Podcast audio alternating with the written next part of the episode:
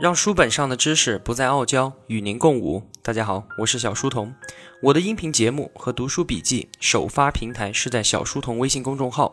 如果您觉得我对您有帮助的话，请您打开微信，在公众平台搜索里面输入“小书童”三个字，小是知晓的小。也欢迎您到我们的 QQ 群里面互相交流。同样的，搜索“小书童”就好了。我们在这里期待与您命中注定的美好相遇。我们接着来解读《激荡三十年》，作者吴晓波。在中国企业史上啊，有一个伟大的年份是一九八四年，日后很多驰骋一时的公司均诞生在这一年。后来人们把一九八四年叫做中国现代企业元年。一九八四年的特殊气质，在元旦刚过不久就散发了出来。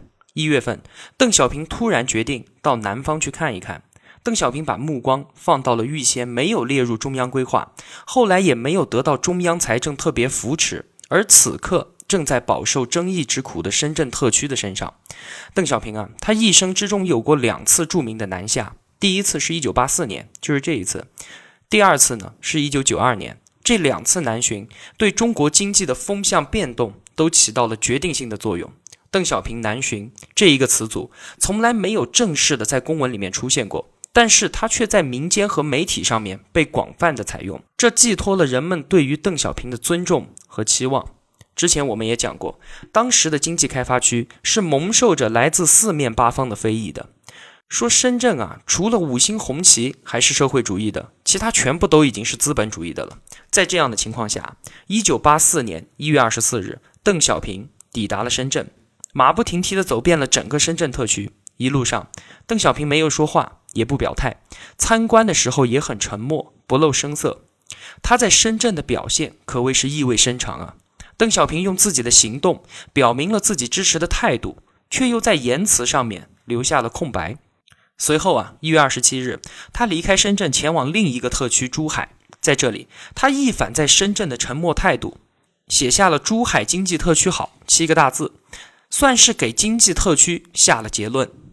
二月一日。邓小平回到广州，又写下了这样一句话：“深圳的发展和经验证明，我们建立经济特区的政策是正确的。”并在最后特意把落款时间写成了1984年1月26日，表明他还在深圳的时候就已经有了这个评价。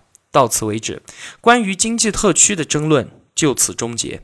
在邓小平离开广州后的第二个月，中共中央做出重大决定，向外国投资者。开放十四个沿海城市，中国的对外开放由点及面，最终形成了沿海全境开放的格局。也正是在这一年，随着改革从农村向城市推进，我们惊奇地发现，中国的第一代企业家们纷纷上路了。日后很多名扬一时的公司均诞生在这一年。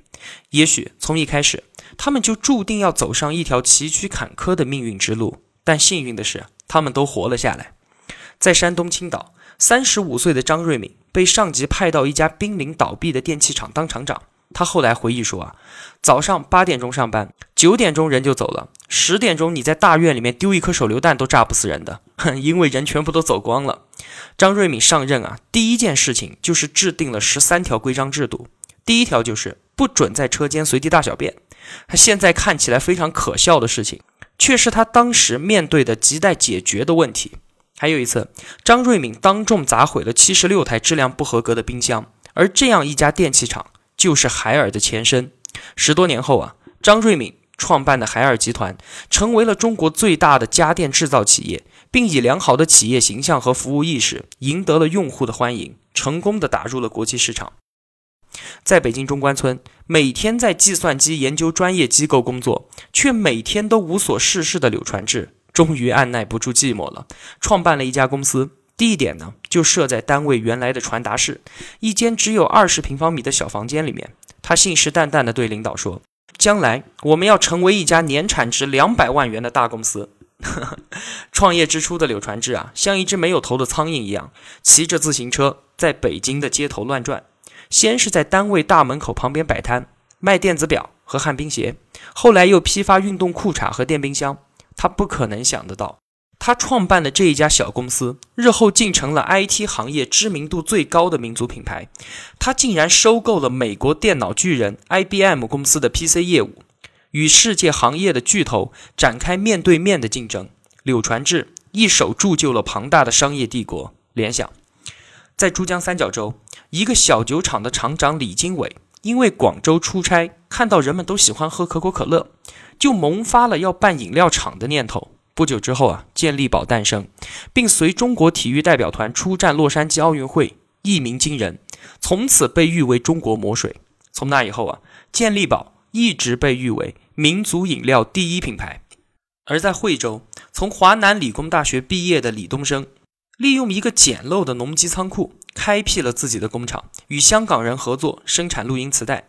这就是日后赫赫有名的家电巨头 TCL。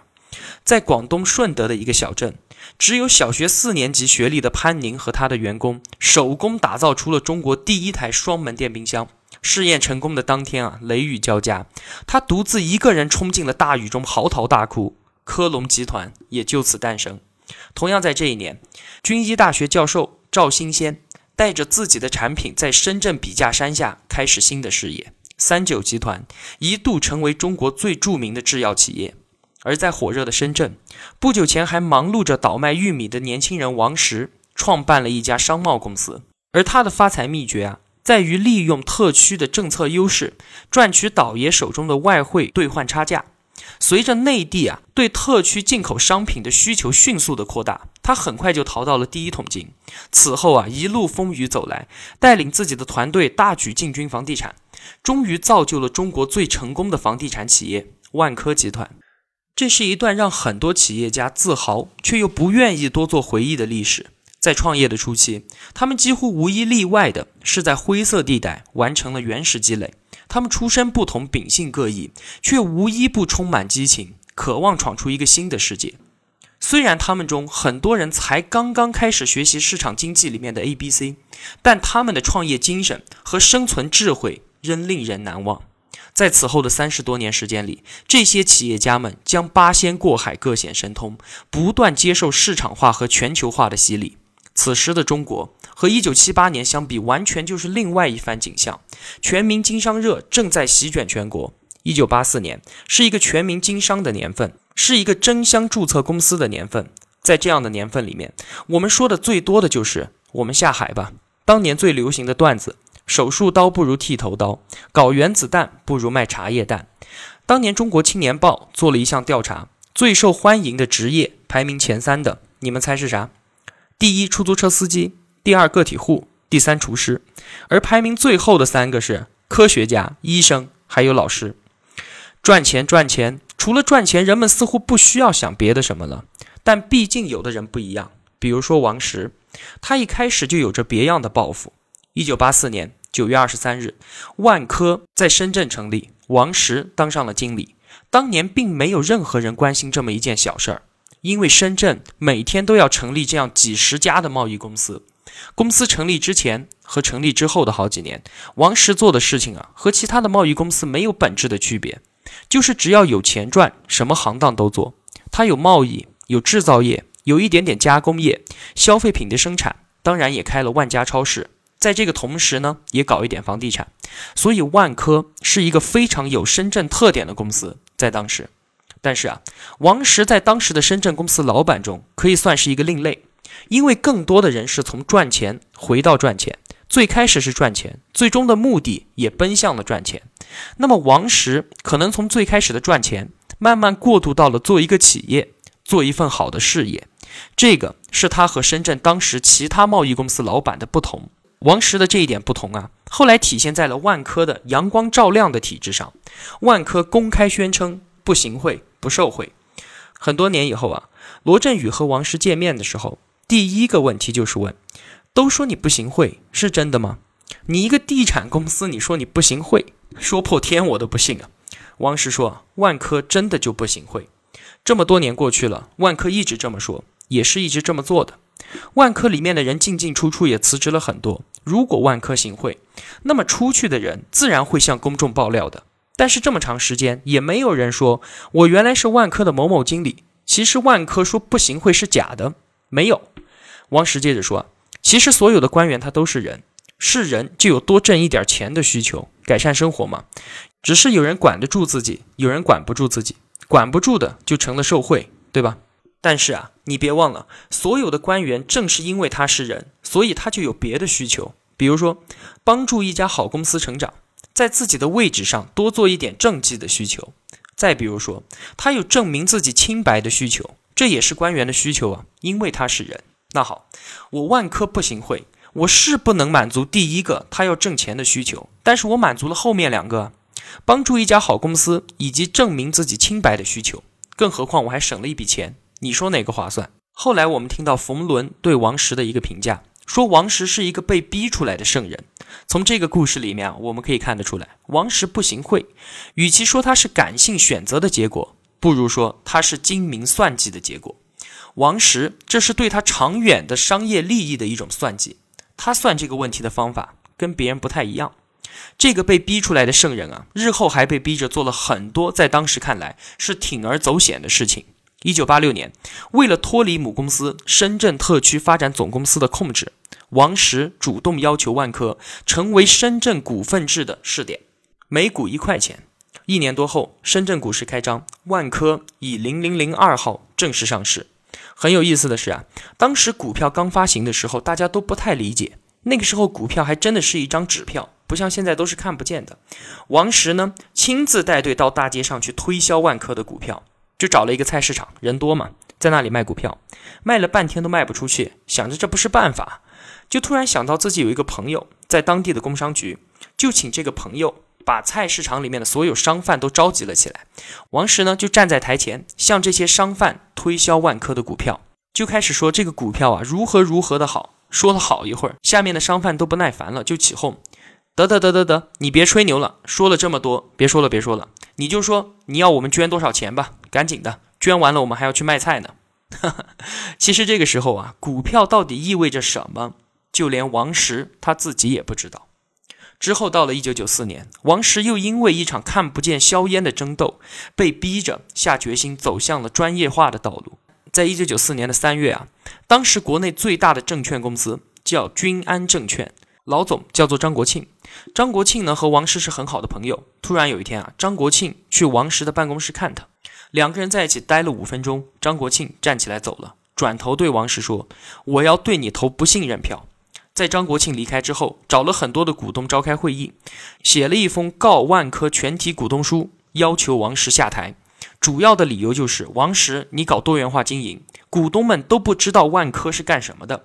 当时这个事情啊，在证券界叫做“君万风波”，是第一次股东对一家上市公司的经营提出异议。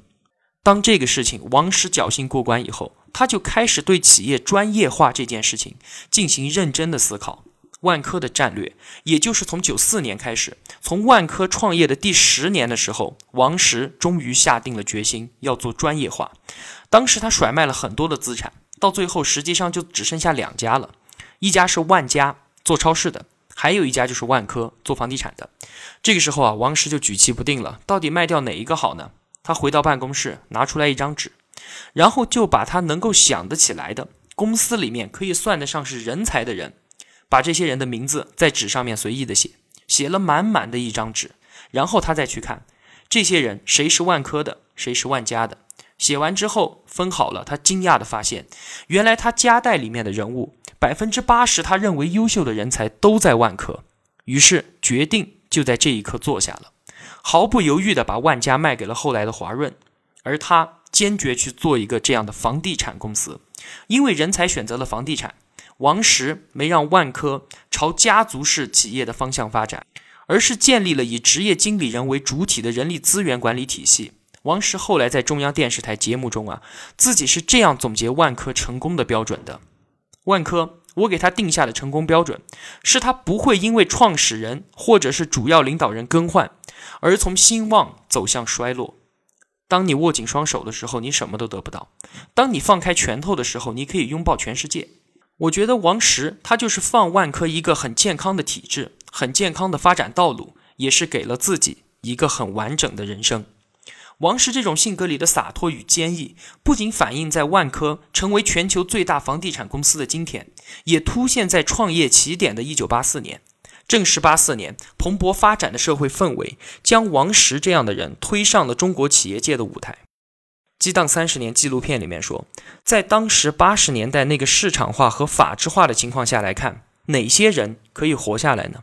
首先是规矩的人，是正的人；另外，能够学习的人，能够驾驭大组织的人，能够熟悉社会整体的一个游戏规则，融入社会主流价值观的人，这些人才可以活下来。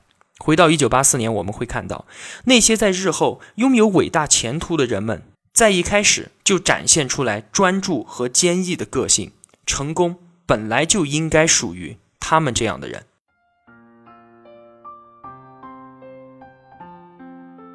小书童不才，在您面前献丑，只愿与您结伴而行，让求知的路上不再孤单。以上仅为学习所得，与您分享。如有偏误，还请斧正。小书童在此叩首。如果同学们觉得我的解读有帮助的话，还希望您能打赏一些。小书童感激一路陪伴的是这样慷慨的你。我的音频节目和读书笔记的首发平台是小书童微信公众号。